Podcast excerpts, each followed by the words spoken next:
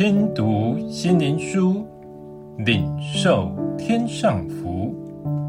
天路客，每日灵粮。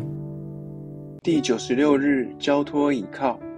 诗篇三十七篇第五节：当将你的事交托耶和华，并倚靠他，他就必成全。我们遇到事情，一定要有周详的准备。靠自己的聪明、能力、谋略，或靠人脉、有权有势的人帮助，如此让事情圆满达成。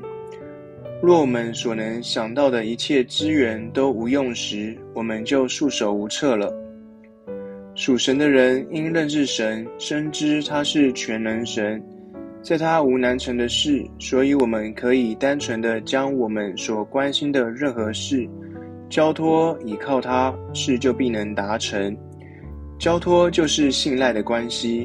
我们对父母会信赖，乃是我们知道父母爱我们，所以爱使我们放心敢相信。同样的，我们会将我们的事交托神，乃是建立在我们相信神的爱。因他是爱我们的神，所以我们能放心将事情交托他。倚靠是放手让他做。就是不再有自己的想法。当人要帮助我们，我们不断说自己的看法，要帮我们的人就不会帮助，会说你既然都知道，你就自己做就好了。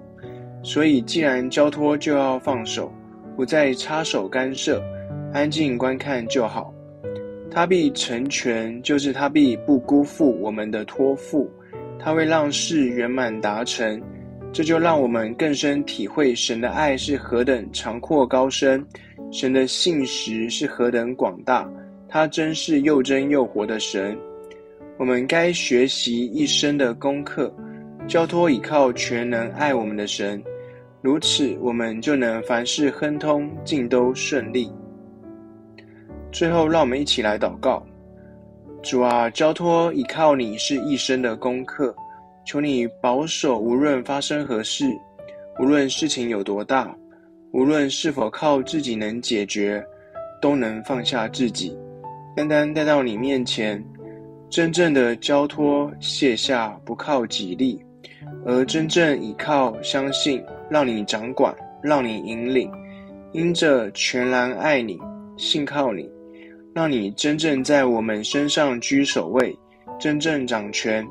我们就能经历你奇妙的作为。